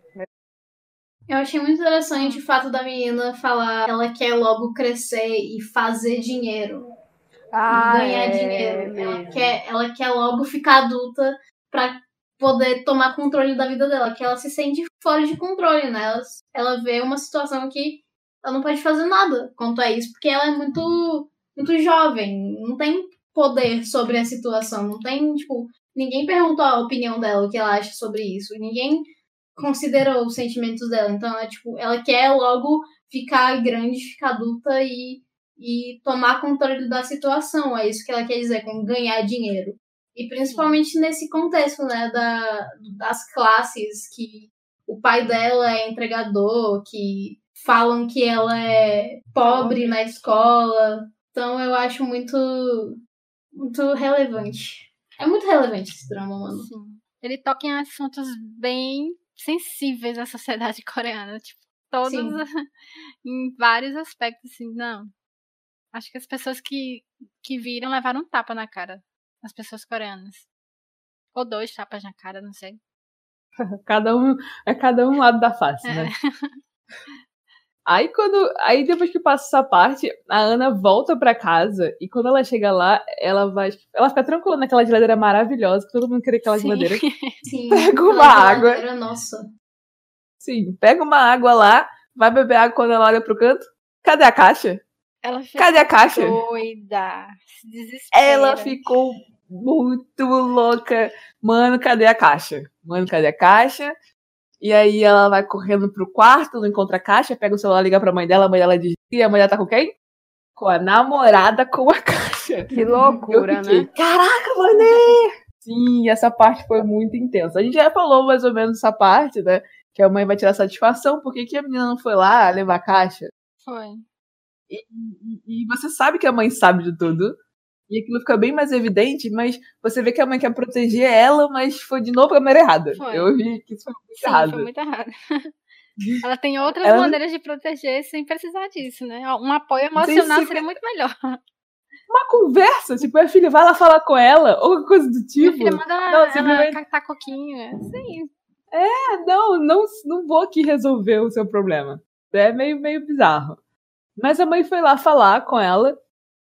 E elas conversam. E, a, e a- eu gostei do posicionamento da ex-namorada dela falando. Ela é adulta, ela sabe o que ela faz. E a mãe ficou pistola, mano. Falando, você que tá errada, que você machucou minha filha e não sei o quê. fica o tempo inteiro falando o quanto que a mãe dela fez mal pra ela. Tipo, você fez isso, a Ana me disse isso, não sei o que, não sei o que, por que, que você está aqui? Você. Ela joga na cara tudo que ela fez. Aí ela vai e também joga na cara tudo que ela fez. Tipo, você machucou minha filha. É tipo, é, um- é uma briga de quem machucou mais, sabe? Quem é culpada nessa história? né? Falando de Ana sem a Ana presente. Então, assim, muito louco. Tudo É. bem, tudo bem. Aí a, a mãe volta pra casa e a Ana tá na porta, assim, ó, esperando a mãe chegar. Eu falar, cadê a caixa? E aí a mãe conta que ela levou a caixa e se encontrou com a menina lá e ela, Ela fica conta super assim: pistola. eu fiz o que você não tinha coragem de fazer. Gente, que loucura. Exato. Fez a cena que a pai já falou, de quebrar a árvore de Natal, de, de realmente botar tudo aquilo que tá preso pra fora. Porque era uma coisa dela, ela que tinha que resolver. Uhum. A mãe dela parecia sempre en- entrar nessas questões e ela não reagia bem, até que ela chegou num ponto que, de tudo que estava acontecendo, ela simplesmente transbordou ali tudo, explodiu tudo de uma vez. E essa cena, sinceramente, a Soa atuou muito bem, cara. Eu fiquei tão agoniada. Ficou todo mundo com medo da Sorrião morrer. A mãe dela segura ela, tipo assim, calma, fica tranquila. E ela tá tipo, não, você não sabe o que você tá fazendo. E, e isso, tipo, foi muito intenso. O que, que vocês acham? Me fala aí, não, fala aí. Falei que eu tô, tô nervosa já. Tô muito, muito, muitas emoções. Tá, eu pensei que alguém ia falar, mas tá, deixa eu falar meu ponto de vista. É, eu achei essa cena, foi a parte que eu mais chorei, assim, né? Foi a parte que tudo, tudo, tipo, saiu, do, quebrou a casca. Foi ela que quebrou a casa dela, mas na verdade ela quebrou a casca dela. Ela se protegeu, assim, se colocou dentro do quarto, cheio quebrou tudo dentro do quarto, né? Botou tudo assim na porta pra mãe entrar. E ficou lá, tipo, sem força. Ela perdeu todas as forças, tipo, se jogou no chão e ficou lá, tipo, parada, pra sempre. E foi aí, que- foi quando eu falei no começo, que a mãe dela teve o medo real de perder ela. Pelo, Por Uhum. tudo que aconteceu. E. Ai, eu me cortei. Sorry. Aí. Todos nós ficamos aqui com medo de sonhar ter feito uma besteira. Quer dizer, Diana ter feito uma besteira, né? Tipo, eu fiquei, nossa, ela não tá abrindo a porta e agora, ai meu Deus do céu. Ficou todo mundo com medo, eu fiquei muito angustiada. Que isso acabasse Eu como também todos os fiquei. filmes que, que tem Eu falei, assim. pronto, vai pegar, vai pegar todos os remédios, sei lá, vai, vai se cortar. Eu já pensei em várias coisas. Eu falei, não, não é possível que o troço acabar assim, não é Esse possível. é muito recorrente nos doramas, vocês já repararam? Suicídio. Sim. Sim, sim, sim. Não só doramas, filmes, filmes nessa temática, né? Sim, São também. todos. Todo mundo tem medo disso acontecer. Quando você começa a ver um filme assim. Todo mundo tem medo. Eu tenho. Completamente. E aí, Lara? Essa cena, pra mim, é muito Oscar, mano. Muito Oscar. Ela, ela merece um Oscar. Porque, tipo, todo. Velho, ela entra tão bem no personagem que eu não vejo a Seo Hyun. Ana. Eu vejo a Ana perdendo a cabeça, ficando cansada de tudo que tá acontecendo na vida dela e falando: Porra, mano, eu agora vou ficar pistola, putaço da minha vida. Vou brigar com a minha mãe. Fight. Vou E aí ela, tipo, ficou muito, muito com raiva. Nossa, tipo, dá pra perceber a raiva dela transbordando, assim, do ponto que ela não pode mais manter isso dentro dela. Ela tem que expressar isso pra fora, senão ela, ela vai acabar fazendo alguma coisa ruim. E aí, depois que ela faz isso, ela não pode mais já ver a mãe dela, porque ela tá, tipo, tão cansada que ela precisa ficar sozinha, mas a mãe dela se intrometer de novo. Então, a, a única maneira que ela vê de, tipo, escapar daquilo é trancando o quarto e colocando tudo na porta pra mãe dela não entrar. Porque ela sabe que a mãe dela vai tentar entrar. Sim, tenta mesmo. Tanto é que ele entrou depois de um tempo. Eu Sim. achei, eu achei essa cena muito interessante, porque ela, a mãe dorme sentada na porta dela. Aí ela acorda desesperada porque a Ana não tá respondendo. Ela abre a porta, entra e a Ana tá lá deitada, sentada, apoiada com na cama, assim, né? Sentada no chão e apoiada as costas na cama. E ela abre o olho, olha pra mãe dela e não precisou falar nada. Assim, destruída. Eu tô literalmente mal, sabe? Eu acho interessante também nessa cena da briga e tal, dela se trancar no quarto, que, tipo, tem um machucado no braço dela que não dá pra entender muito o que foi esse machucado. Será que foi machucado, tipo, dela jogar tudo na porta e, sei lá, bater alguma coisa no braço dela? Ou então ela que se machucou, algo assim, tipo, fica meio que em aberto, assim, pra você fazer teoria, porque, tipo, não dá pra ver exatamente como aconteceu esse machucado. É, Mas porque- aí, quando ela faz a reconciliação com a mãe dela, a mãe dela até coloca um curativo no machucado dela no braço. Eu li como se ela se machucou na hora mesmo ali de, de quebrando as coisas, tudo, ela se machu- acabou se machucando. Mas Eu não podia li ser. que ela se machucou. Pelo que Lara falou, pode ter essa teoria também, porque ela só usa roupa com manga comprida, assim, você nunca viu Uhum. o braço dela. Ela só ela se esconde literalmente também na vida, tá? Que lá faz frio. Mas, tipo, diferente da cantora. A cantora você viu. Os braços dela, os- as pernas, mas Sorrion o tempo inteiro, quer dizer, Ana o tempo inteiro está coberta, sempre toda coberta. Aí depois disso segue a cena dela conversando com a mãe. Essa parte, eu entendi basicamente que a mãe ela errou em alguns aspectos, mas ela sempre quis proteger a Ana. cara, é, é, sei lá, não sei o que, que vocês acharam ali, mas eu achei. Eu não, eu não consegui culpar a mãe de tudo, sabe? Uhum. Acho que uma relação assim de, de família é complicado. É mais complicado ainda quando você só tem a mãe, né? Ela não tem uma outra. não- não- ela é separada, ela é divorciada. E naquele aspecto da, da, da- daquela cultura, né, na Coreia do Sul, é pesadíssimo Uhum. aquilo, né? Uhum. E aí você tá, você tá sozinho, cuidando da sua filha, você quer dar o máximo, o melhor pra ela. E, e você não sabe como lidar com essa questão de sexualidade ainda. Então, assim, eu não consegui culpar a mãe dela. Eu vi que a mãe dela queria sempre fazer o certo, mas acabava tomando escolhas erradas, né? Sim. Até que ela fala no meio da conversa que. É, achei uma frase interessante que ela falou: se você é, desse bem tudo. Se você fosse bem sucedida, todo o, o mérito seria seu, né? Mas se você ficasse mal por algum motivo, ou algo assim parecido, o, o erro seria meu, né? A culpa é minha. E é bem assim, eu acho que a relação com os nossos pais. Eu, eu vi muito eu, eu falando com a minha mãe ali mesmo. De, tipo, quando eu tô bem, eu tô bem em algum lugar, aspecto da minha vida, é eu que, que consegui. Não, a minha mãe me ajudou também, sabe? Uhum. E quando dá tudo errado, eu culpo a minha mãe. Então eu vi muito aquilo ali e eu consegui pensar, mesmo naquela situação ali que não é que eu vivencio, né, na, na Ana, aquela parte de relação entre mãe e filha, eu me vi muito ali. Eu não sei vocês. Sim. Sim, eu também achei muito interessante na cena, né, que ela consegue entrar no quarto, que elas viram de costas uma pra outra.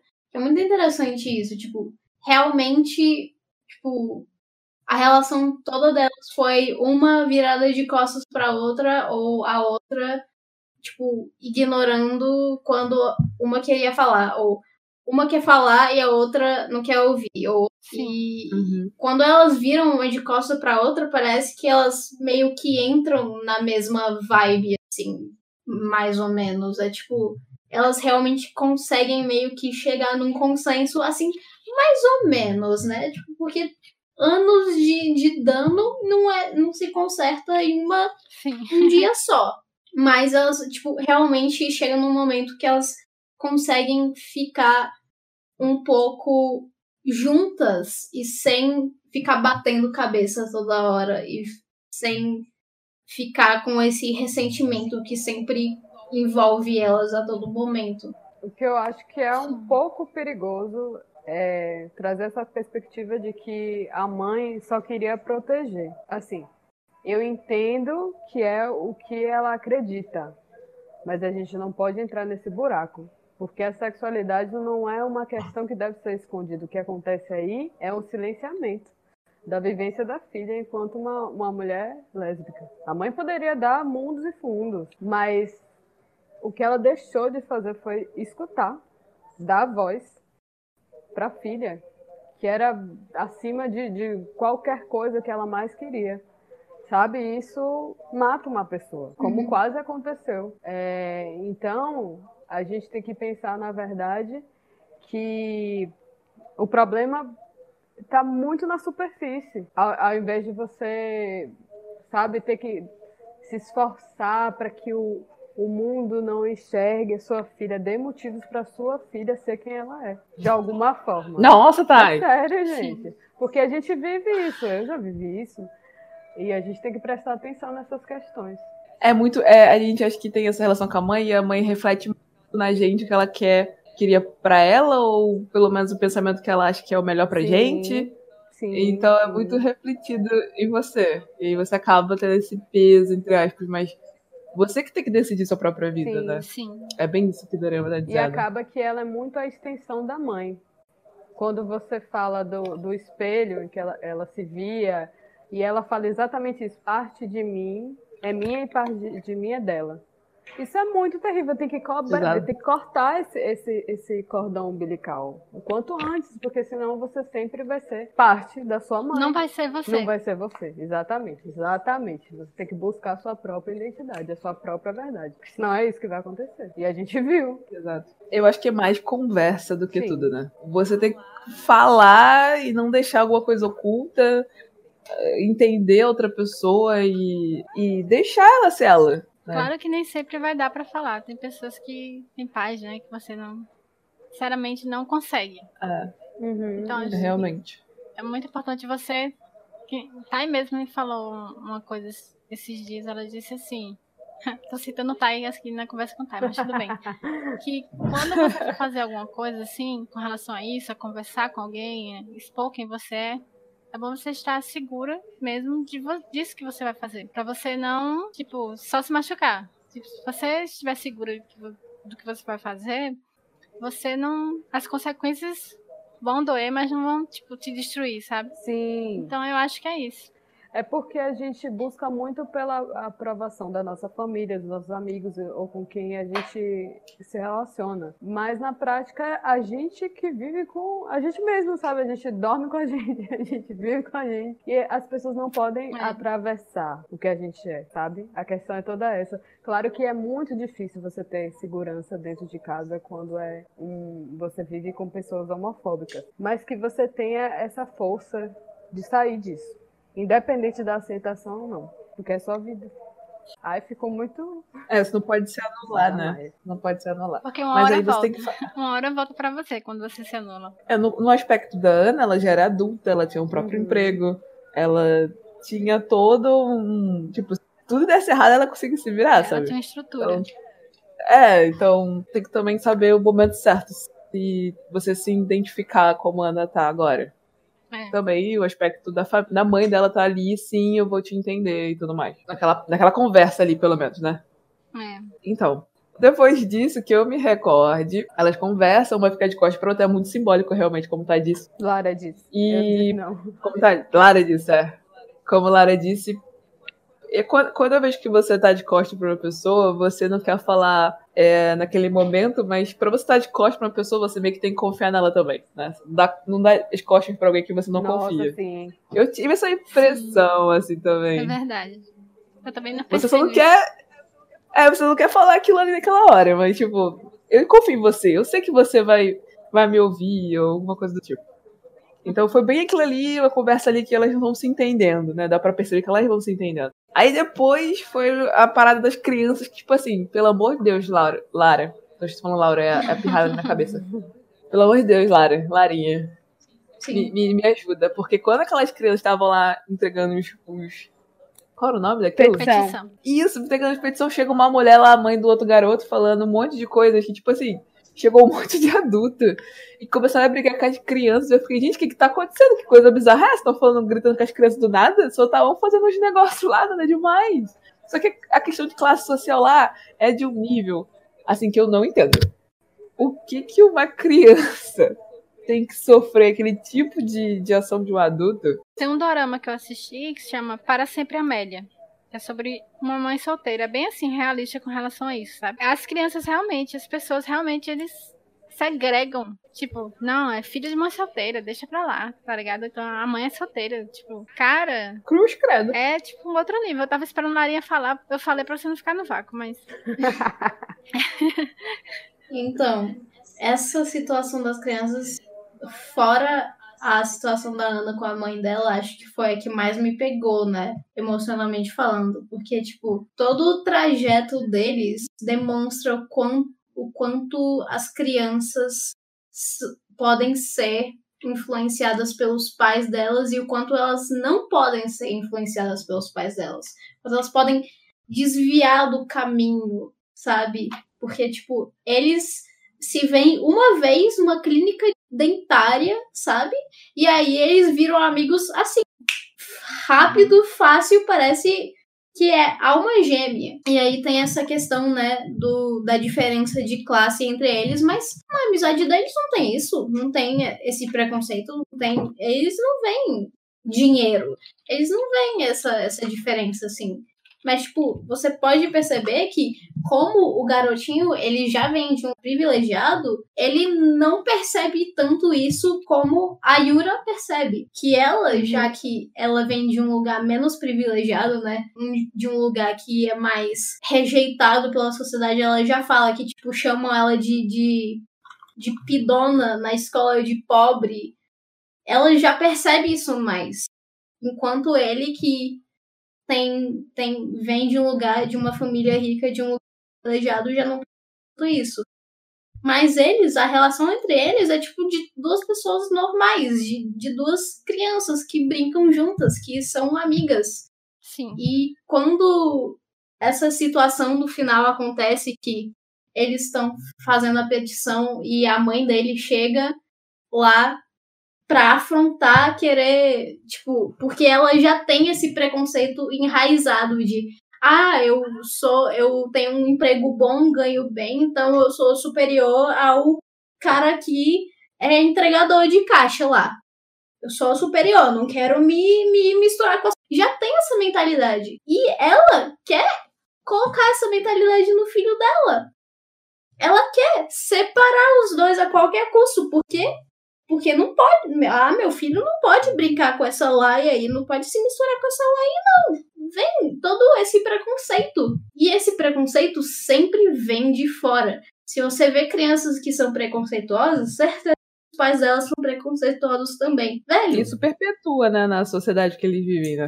Mas tem uma parte fofíssima que depois que teve aquela discussão lá com a Yura, ah, as três, né, aparece a, a Ana tava em casa, aí recebe uma ligação, e provavelmente falando sobre isso, né, que ela era professora da, da Yura, e vai lá pro meio do povo, segura a Yura, fica do lado dela, defendendo ela contra a mãe do, do garotinho. E vem a mãe da, da Ana também, já se mete lá e defende a filha também, começa a discutir com a mulher. E aparece a menina lá do. que é a vocalista, que tem o sonho, que, que, que bateu no embuste. Ela aparece lá também, e todos ficam do lado da Yuri, eu achei isso muito representativo. sim. Quando tudo acaba, elas, cada um tira uma peça de roupa e coloca nela, assim, começa a Sim. cuidar. Sim. Ficou muito bonita essa parte. Tipo, todo mundo ajuda, se ajudando É ali, sabe? As né, mulheres da, estão. da série, da história. Sim, elas se ajudando, ajudando a Yura. E aí e elas falam, é, tipo assim, você vai ter que aceitar essa separação com ele, né? Você vai ter que se mudar, mas você consegue, toda aquela questão, né, dos, dos dois serem amigos e se separar e ficar longe um do outro. Essa ajuda delas, desse apoio, foi muito bonito. Acho que foi uma das cenas mais bonitas. E, assim, dá pra discutir muito sobre isso, né? A gente podia fazer Uhum. três episódios só sobre isso. Exatamente. Eu acho também muito bonita a cena que a Ana, quando depois dela dizer adeus pra turma dela, né? A Ana chega pra ela e fala: Olha, a culpa não é sua, foram os adultos que te machucaram. Você tem que entender que, às vezes, os adultos vão falar coisas que não é verdade. Eles vão dizer que você não pode fazer isso, mas você tem que, você tem que fazer o que você acha certo. Sim. Essa parte que ela tava discutindo com a mãe da, da outra, do outro garotinho é, foi legal porque a Ana começou a defender ela e a mãe dela olhou pra ela, tipo, o que que tá acontecendo aqui, sabe? E viu que a, a Ana. Ela viu a Ana ali defendendo. É como se ela tava defendendo ela mesma, só que criança, Mas né? é justamente. Era, era a mesma. Era muito, muito coisa. E a mãe dela vendo que o que ela queria dizer, na verdade, era aquilo, e a mãe dela seria a outra mãe que tava brigando com a criança. Deu pra entender? Uhum, Sim. Sim. que ela caiu em si. Tipo, ela não queria ser a outra mãe, uhum. né? Uhum. Ela queria ser a pessoa que estivesse lá, É. Diana. E foi meio que ela se meio que. Ela se entendeu. Pelo menos foi isso que eu entendi, gente. Não sei se é É realmente que as histórias se interligam. São separações e a crença pelo sonho. E o que, que você faz para se manter junto de uma pessoa ou não, sabe? Esse, esse momento aí é o ápice de tudo. A, a junção de Sim, tudo. são separações. É, são separações e, e, e- aceitações, né? aceitações, com certeza. O adeus, principalmente. Como é que cada um vai lidar com isso? Porque você vê, Exato. o adeus deles, das crianças, no caso, é, é o único que se mantém em forma de amor mesmo. Os outros dois não. Acabou, já era. Cada um vai, vai seguir seu caminho e, e tem muita mágoa, tem muita raiva, tem muita tristeza. Eles é, aceitam aquilo, porque não tem o que fazer. Mas ainda se amam. Se, se dependesse deles, eles continuariam juntos. Sim, mas a- aquela aceitação de, tipo, aquilo tem que acontecer e ok. É tipo, às vezes, às vezes não há o que fazer. Às vezes você não tem. É. Você já fez o que podia e não tem mais o que fazer, então Uhum. é a vida. Você tem que Você tem que viver. seguir em frente. Seguir em frente. É. Aí depois dessa cena, volta pra. Elas voltam pra casa, né? A Ana e a mãe dela. Chegando lá, elas conversam de novo. E. Cara. Cara, foi uma dos melhores Foi. diálogos, sério. Eu tô falando que todos foram melhores cenas, mas é porque é assim mesmo. que ela fala, não, eu- fala sobre. Eu não sei como é que começa a conversa, mas elas começam a falar, ela começa a falar: eu sou uma mãe divorciada, criei minha filha sozinha. Aí a Anne vira e fala: é, e você tem uma filha que gosta de mulheres. eu fiquei, É maravilhoso. tchu, jogou assim, ó, pô, na lata, mano. Aí a mãe dela, calma aí. Mas isso não é mais um, prob- não é mais um problema. É, né? ela Tipo, fala isso mesmo. Isso, eu estou no lado de Ana. Foi o que ela fala. Eu falei assim, nossa, mano, muito bom esse diálogo. Mas eu gostei dela falando, já jogando assim na cara. Pô, Tipo, Mas ela falou, não, eu estou ao lado de Ana, isso não é um problema. Elas até brincam depois, né? Eu não lembro qual foi a brincadeira, Sobre mas o Drácula também ali. tem esse diálogo que é super importante, que é o desfecho também. Verdade! Verdade, aí a gente entende porque o nome é Hello Uhum. Draco. sim, que ela fala do dorama. Quer falar, Thay, do... Não, fala aí. Diga, Thay. Não, fala aí. Tá? É porque o, o nome do, do dorama da mãe era, era Hello Drácula? Não, era Drácula. Qual era o nome, gente? Era Hello... Acho que é Era Drácula. alguma coisa. Eu acho que é Drácula, alguma coisa. Acho que é Drácula. Pronto, a mãe escreve esse, esse dorama. Por toda a vida de Ana, ela vai achar que é o Drácula da vida da mãe. E ela chega a questionar isso. Eu era um problema Sim. a ser é, tratado, exterminado, ser consertado. E a mãe nunca nem pensou nessa possibilidade, pra você ver. Que perspectiva é essa que a Sim. gente tem de, de nós mesmos em relação às outras pessoas. E nunca foi isso. Mas ela vai desmistificar, finalmente através do diálogo em que ela pode ter a liberdade de falar sobre isso com a mãe. Sim. Hello, Drácula. E tem um, uma quote no final, uma citação no final. Eu posso ler sobre isso? Pode, mas tem uma cena anterior ainda. Ah, então vamos comentar. Senão eu vou dar spoiler Ela- da cena já. Ela fala com a mãe dela, né? Aí tudo que Thay falou. E ela vê que não é um problema, mas aquilo, beleza. E o que que ela vai fazer?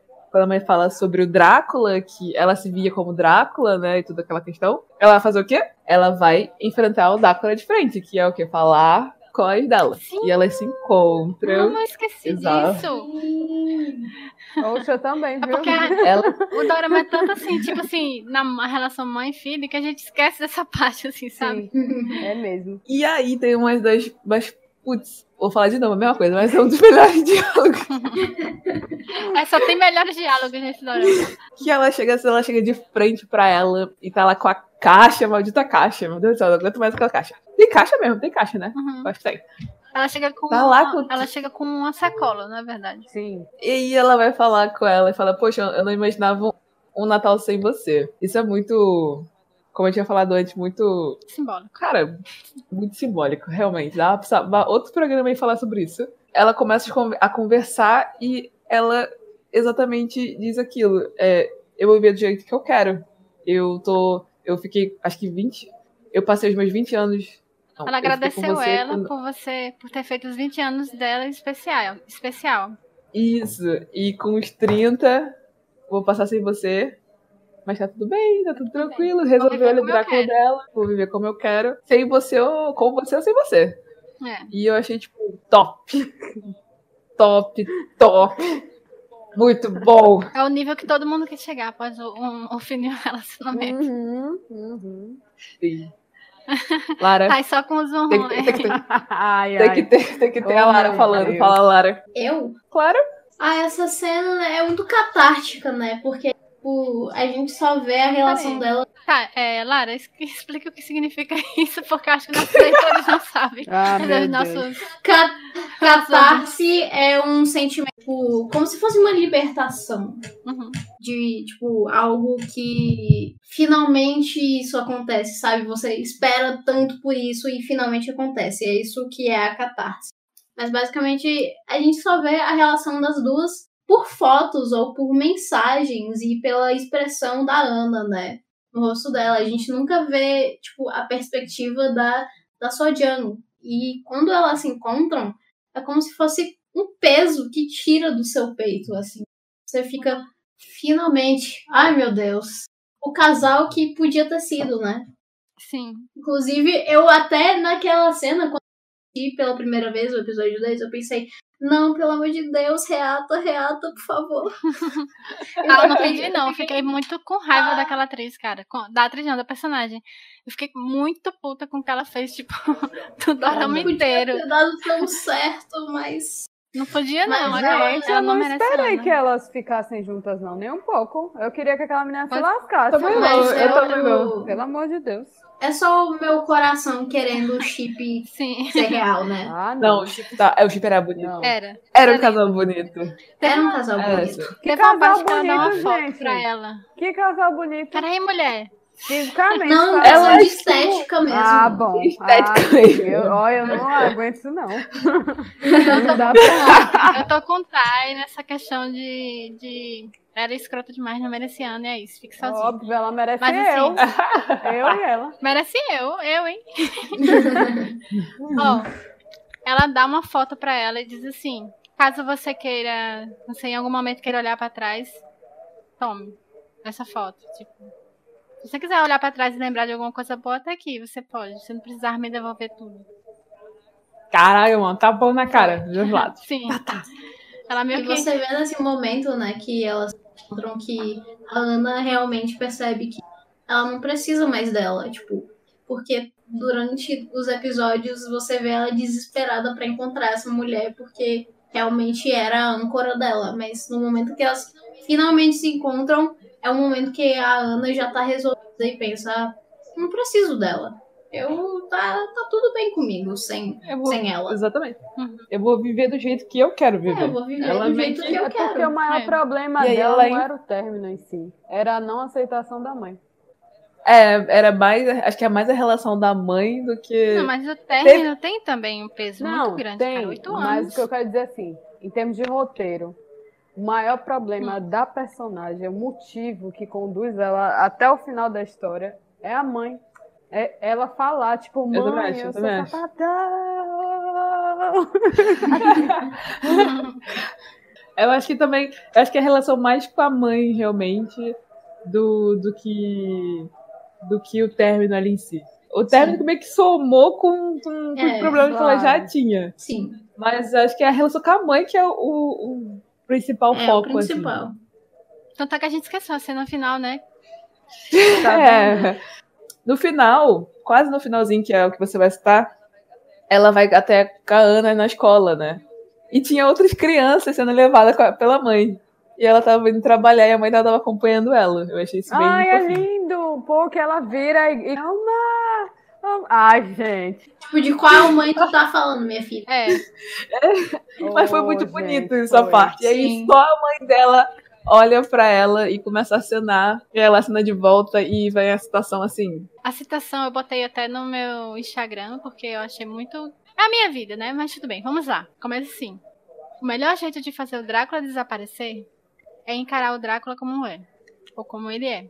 É, enquanto vivemos, provavelmente, provavelmente continuaremos conhecendo todos os tipos de Dráculas e teremos que enfrentá-los para avançarmos. Não importa o quão doloroso esse processo possa ser.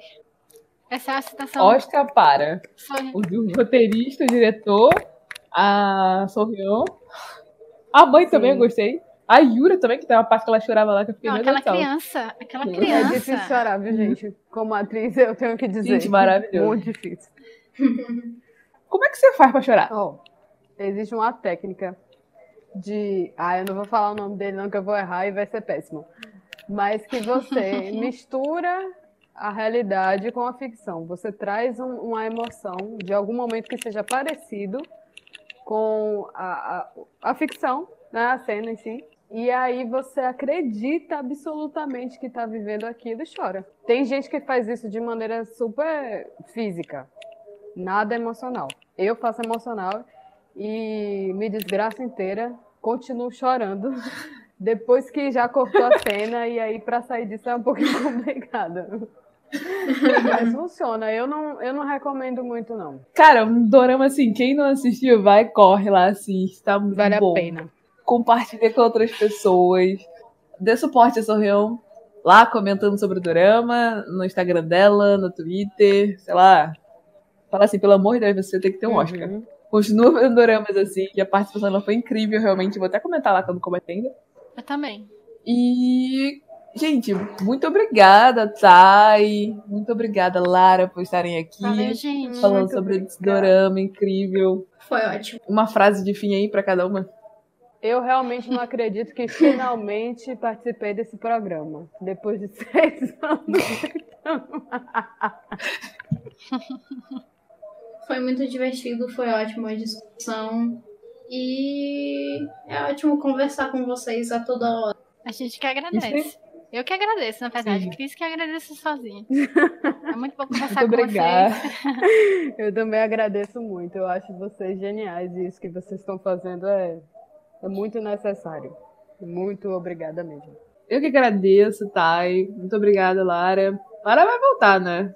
Sim, eu vou voltar. Vai. Num, num próximo episódio de Chain Reaction, Ainda então não, assim. não dizeremos qual é, não diremos qual é, mas eu voltarei, porque Voltará. Ele estará é isso? Eu não, porque essa é a primeira e a última vez, tá tudo certo pra mim. Já realizei um Claro sonho. que não, Thay. Claro que não, a Thay voltará também. A Thay não tem data prevista, mas com certeza ela volta. A Lara já tem data prevista pra voltar. Então, assim, daqui a pouco ela volta de novo. então é isso, gente. Muito obrigada por ter, ter acompanhado a gente até aqui.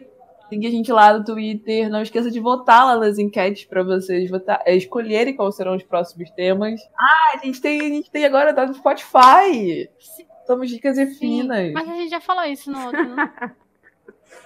Não, a gente falou no outro, mas tá gravado, não vai sair primeiro. Vai sair esse primeiro. Ah, entendi. Ah, a gente tá no Spotify, gente. A gente tá no Spotify. Não é Vai lá, segue o, o, o perfil, sei lá qual é o nome daquilo. podcast. Divulguem para seus amigos. Ah, não deixe de, de, pelo amor de Deus, gente, não deixe de dar indicações de autores que vocês querem que participem do programa. Sim. Pode ser de qualquer fandom, qualquer lugar. E é isso aí, gente. Muito obrigada. Até a próxima. Tchau. Valeu, tchau. Tchau. tchau. Tô Nossa, eu não acredito que acabou.